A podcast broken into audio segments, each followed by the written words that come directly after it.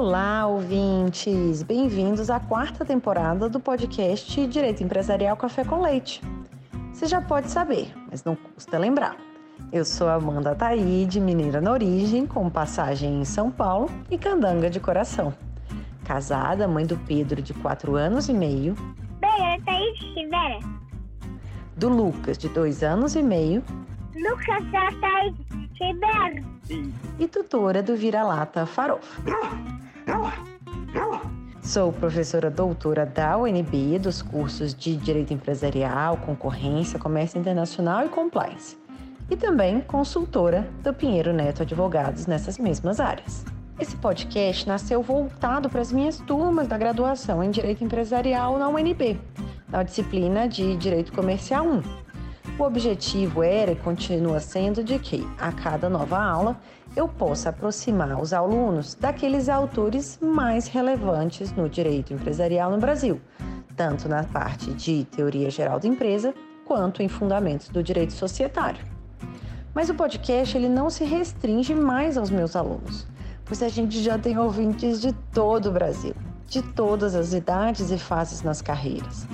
De modo que todos vocês poderão ter com o nosso podcast uma biblioteca virtual em áudio gratuita dos principais livros, capítulos ou trechos de livros e artigos acadêmicos essenciais para a compreensão do direito empresarial no Brasil. Pegue então sua xícara de café com leite ou então seu tênis para fazer alguns exercícios junto comigo. Aumente o som e vamos então para o próximo episódio?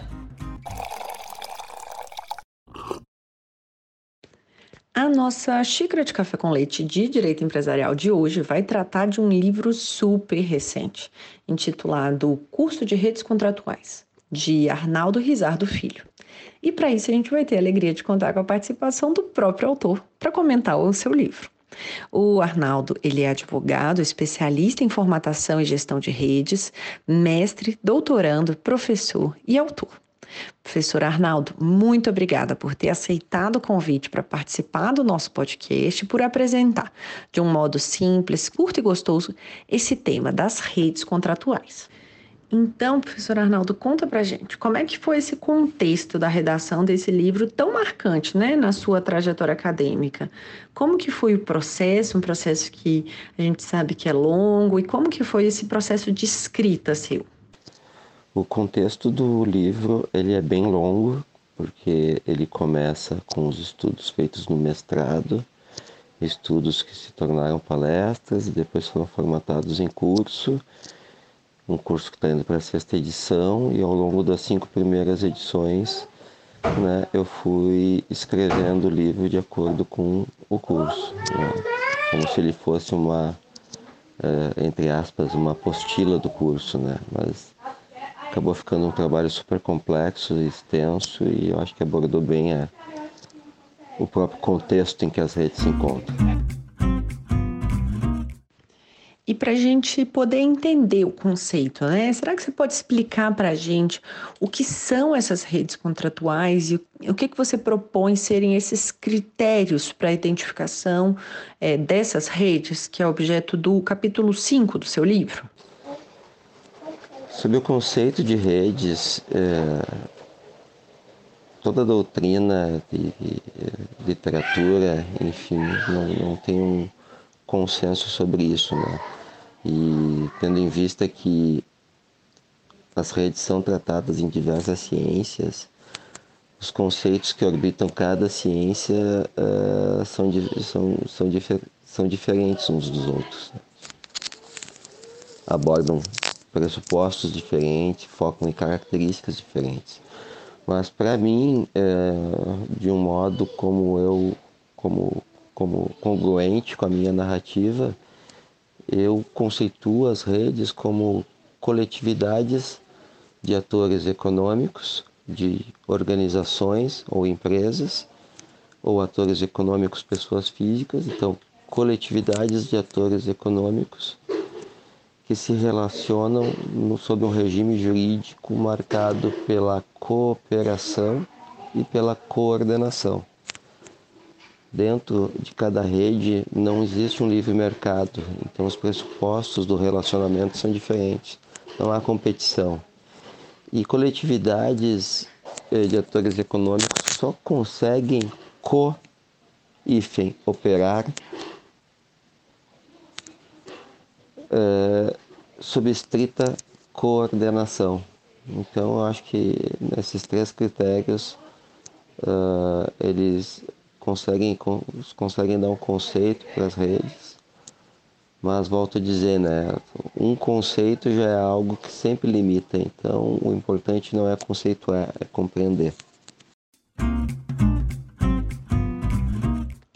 Quais que são então os tipos de redes contratuais que são mais comumente identificadas como redes contratuais, você trata aí no capítulo 6 do seu livro?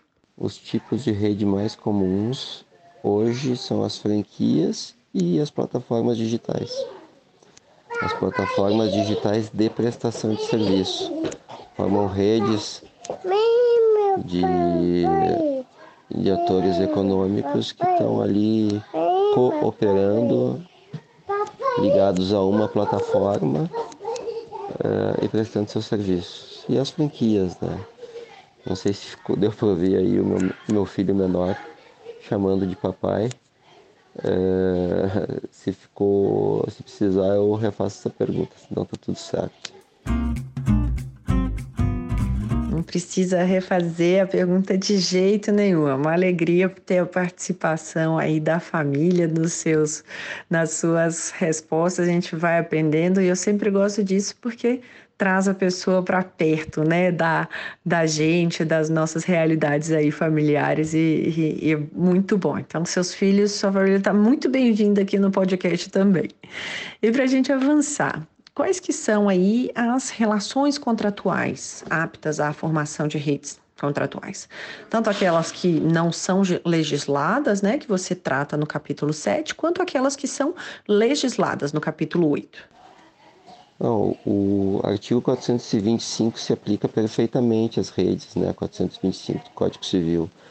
Né? São contratos atípicos, a sua grande maioria. Temos três que são típicos no Brasil: franquia, representação comercial ou agência, são sinônimos, e a concessão de veículos automotores, Lei Ferrari, que é um contrato de distribuição específico. Esses são os legislados.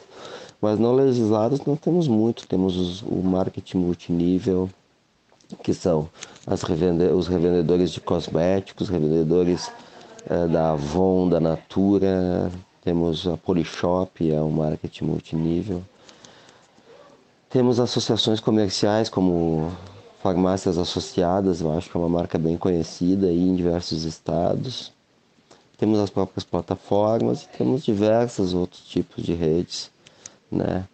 É, joint ventures, né?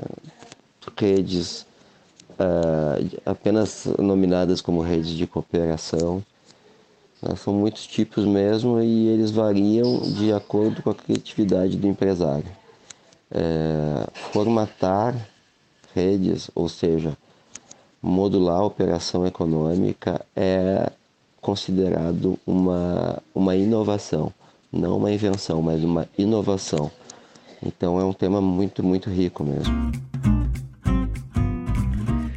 E agora que a gente já entende, né, essas relações contratuais legisladas e não legisladas, quais que são as consequências jurídicas trazidas, né, pelo nosso ordenamento a partir da caracterização de uma determinada relação como uma rede contratual ou não?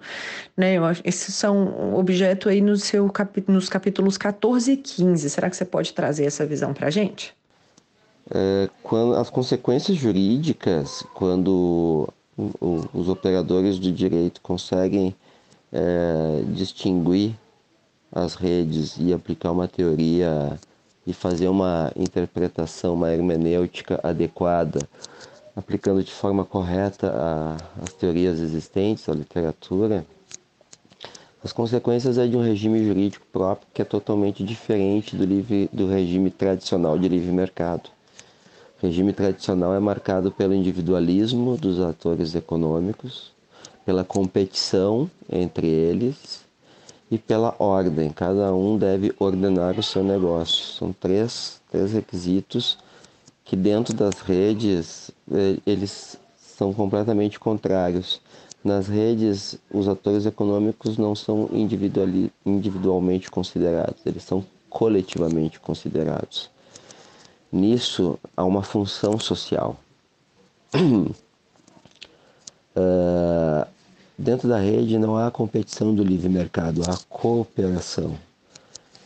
Nisso, o artigo 422 e a boa-fé se aplicam de forma inteiramente nova. E mais do que ordem dentro das redes, existe coordem, né? porque são uma coordenação, co e em ordem, uma coordenação de atores econômicos. Né? Assim, aplica-se de uma forma totalmente inédita o princípio da probidade, que se distingue do princípio da boa-fé, muito embora estejam ambos uh, elencados no, no, no, artigo 422 do Código Civil. Sendo assim, uh, eu tenho uma hermenêutica totalmente diferente, né? um regime jurídico totalmente diverso, né? Que correspondentemente pede uma teoria jurídica totalmente diversa e uma hermenêutica própria. Então, essa pergunta específica agora do podcast, como que você se mantém atualizado sobre doutrina e prática do direito empresarial? Qual que seria uma recomendação sua para os ouvintes do podcast? Sobre como eu me mantenho atualizado, eu estou sempre estudando, né? Seja MBA, pós-graduação, mestrado, já fiz, agora estou no doutorado, e depois do doutorado certamente eu vou fazer um pós-doutorado.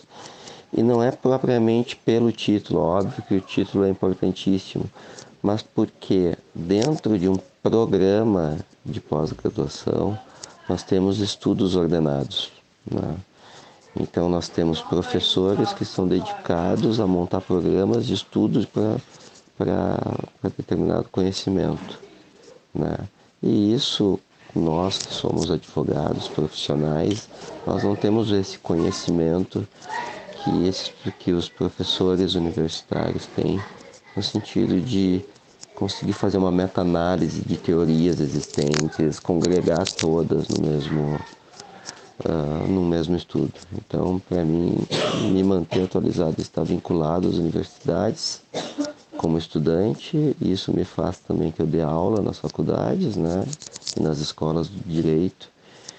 Eu acho que é isso, né? Eu acho que o importante é que tudo que a gente estuda, a gente consiga de alguma forma passar para os colegas. Então, tudo que eu estudo na universidade, seja em nível de mestrado, MBA ou doutorado, eu correspondo com cursos, eu, cursos livres que eu faço, principalmente na Escola Superior da Advocacia do Rio Grande do Sul, Uh, e cursos livres mesmo, né, com temáticas novas, temáticas que vêm desse estudo aprofundado, recortes que eu faço e vira uma vira uma, uma relação muito sadia, porque eu acabo conhecendo muita gente dentro da universidade e quando eu repasso isso para os nossos colegas advogados, consigo conhecer muita gente também dentro quando quando eu, quando eu dou aula. Então, me manter atualizado é uma toda uma relação social, digamos assim.